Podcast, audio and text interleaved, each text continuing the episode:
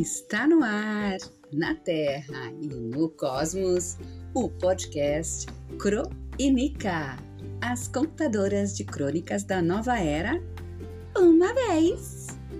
O seu podcast de entretenimento literário com reflexões para entrar na nova era com informação, irreverência e inspiração consciente.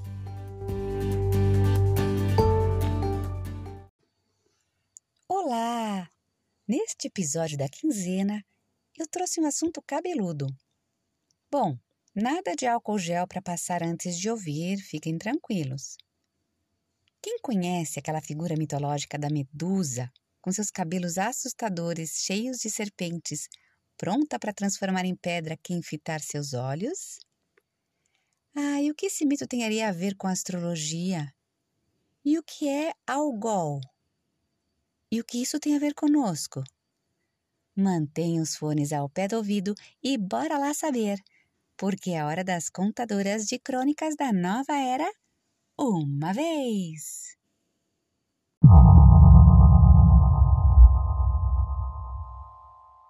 Algol gel.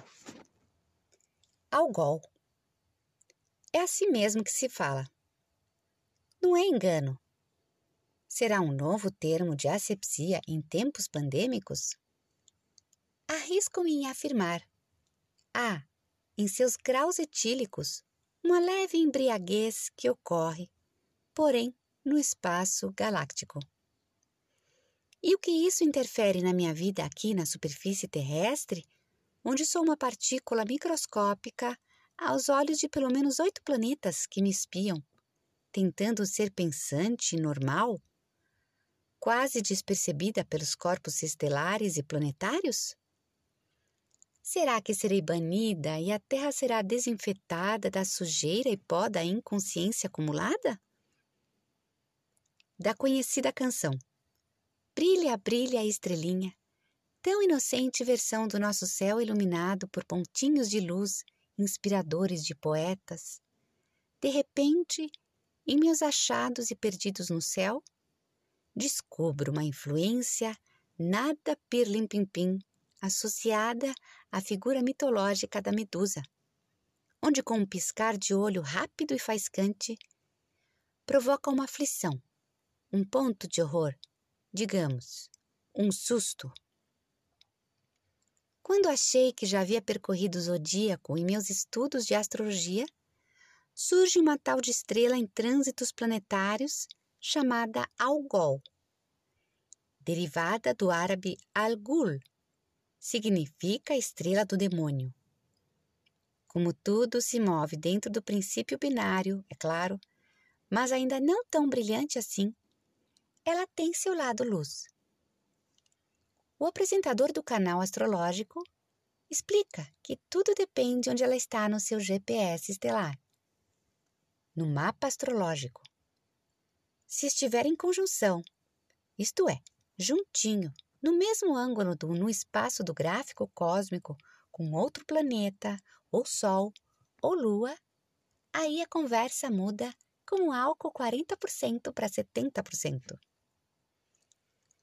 Portanto, é um tanto arriscado assumir posturas nada convencionais da boa conduta humana enquanto ela permanecer lá na casinha do nosso gráfico natal. Falam em evitar sair de casa, dirigir com cuidado, pegar leve com o cônjuge, o parceiro, chefes ou qualquer treta na rotina. Após o esclarecimento pelo renomado convidado do evento do canal, imediatamente corri para a verificação da posição da dita no meu mapa. Para meu alívio, não sei se faz muita diferença no quadro geral de meu nascimento. Os graus que a medusa astral ocupava naquele momento não conversava com nenhum planeta por ali. Claro que posso descobrir outros rumores aspectados e influenciados por bilhões de estrelas. E ainda duvidam que estamos mergulhados nesse oceano cósmico, em companhia nem sempre simpática mas orientadora como um farol para seguir nesse oceano, por vezes humano, por vezes oculto por forças mestras para nos colocar na linha.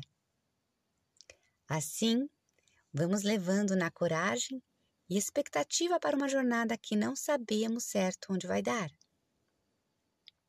Então, relaxe. Se caso a estrela Algol passar em algum quadrante, mesmo que não saibamos desse momento, continuemos com o de sempre. Aprimore-se como ser humano.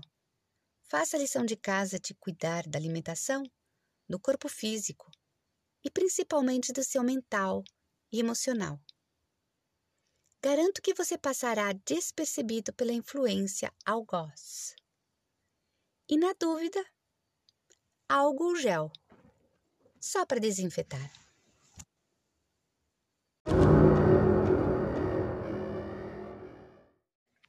Conta, Cro. Explica, Nica.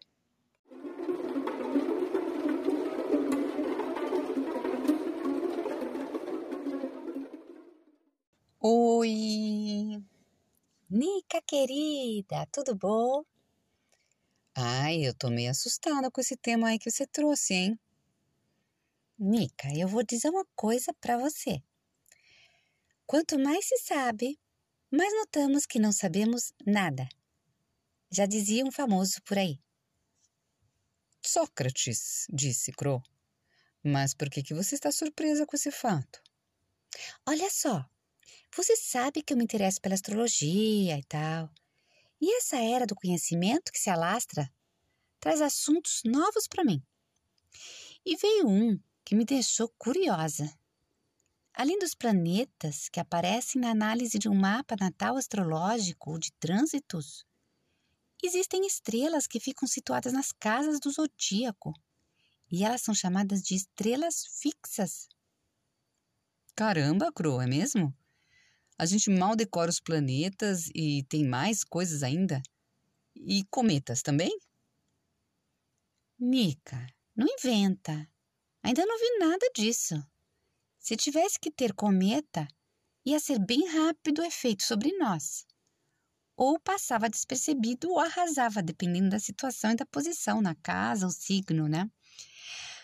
Mas as tais estrelas fixas são chamadas assim porque elas se movem um grau, sabe a cada quanto tempo? Uh -uh. 72 anos. Nossa, ou seja, quase uma vida parada, um ponto do mapa. Sim, sim, Nica. Agora ela está em touro no grau 26. Nossa, então essa ainda vai ficar um bom tempo por aí. E o que, que ela traz de influência, Cro? Deu para descobrir? Agora, senta para não cair dura que nem pedra transformada pela medusa. Oh, o que, que vem agora? A questão, Nica, é que os antigos já haviam notado que essas estrelas elas tinham uma influência importante quando elas ficavam juntas com planetas e próximos dos ângulos do mapa, que são o ascendente, casa 1, fundo do céu, casa 4, sétima casa e meio do céu, casa 10.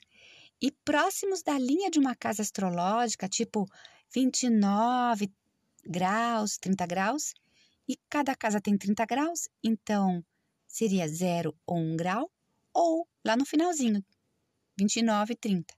Eu li que elas são ativas a partir de um encontro com algum planeta, com algum sol, ou ponto natal desses que eu falei. Hum, e a influência? Mica, existem mais de 100 estrelas fixas relacionadas por vários estudiosos no tempo. Hum, tá bom, mas e, e fala dessa então? Tô ficando nervosa aqui já.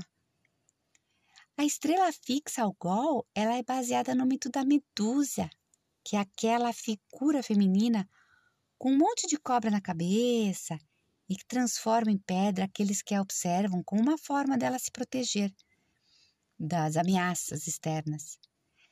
Essa estrela se encontra no céu na constelação de Perseu, onde o herói mitológico Perseu segura a cabeça cortada da Medusa.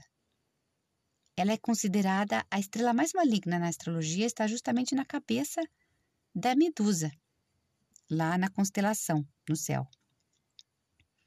E segundo Ptolomeu, astrólogo lá no ano 100 depois de Cristo, mais ou menos, a estrela é associada com a combinação de Júpiter e Saturno, dois planetas que não se combinam muito ali, não se pegam muito bem e que formam uma associação um tanto destrutiva. E que situações essa estrela traz?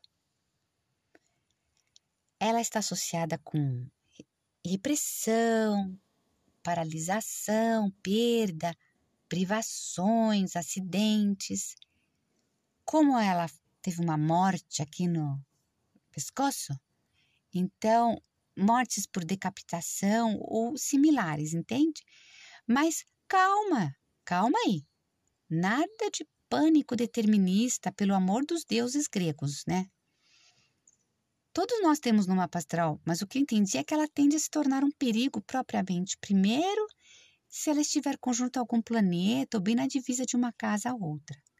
E se, por exemplo, tiver em uma casa cujo assunto, o assunto pode envolver traições, e você tiver envolvimento com pessoas ou situações potencialmente perigosas, e eu disse potencialmente, para que alguma adversidade ocorra, aí sim, caso essa estrela Algol for ativada ali, pode afetar uma pessoa em diversos graus. E hoje ela está em touro, Uh, e se todos nós temos touro, só precisa verificar se neste grau temos algum astro né, fazendo companhia, é isso? Às vezes pode até ter e nem fazer tibum nenhum, Nica. Vai depender do que a pessoa está vivendo. E, claro, as outras configurações do mapa. Ela pega um pouco nas situações de problemas na região da garganta, pescoço, essa região cervical e olhos também. Sabe aquela expressão perder a cabeça diante de algumas situações? É, e também acidentes na cabeça são eventos que são associados a isso. Mas não é que você vai ser decapitada, certo? No contexto de hoje, são atribulações diferentes. Agora, se você mexe, se você trabalha com algum tipo de profissão que tem perigo de atingir a cabeça, e se você tiver realmente com essa ativação na casa X, que tem a ver com é, é, metal, né? Por exemplo, Ares, né? Quando tem Marte aí junto com ela, aí sim existe uma, um potencial, não é que vai acontecer, mas né? Você vai chamar ali, né? A probabilidade de acontecer. Aí é só fazendo o mapa para saber mesmo, né? E qual que é o grau mesmo que ela está, que você falou? Ah, os 26 de touro. Aí a casa do zodíaco é pessoal, porque cada um tem touro em alguma casa específica. E ali os aspectos, se caso houver sol, lua, planeta, mas tem que estar junto no mesmo grau para ser considerado importante. É como se ali ela tivesse um assunto para ser visto, entende? Um assunto para ser resolvido às vezes tenso ou moderado. Hum, e você já viu no seu mapa onde cai? Já, na casa 12.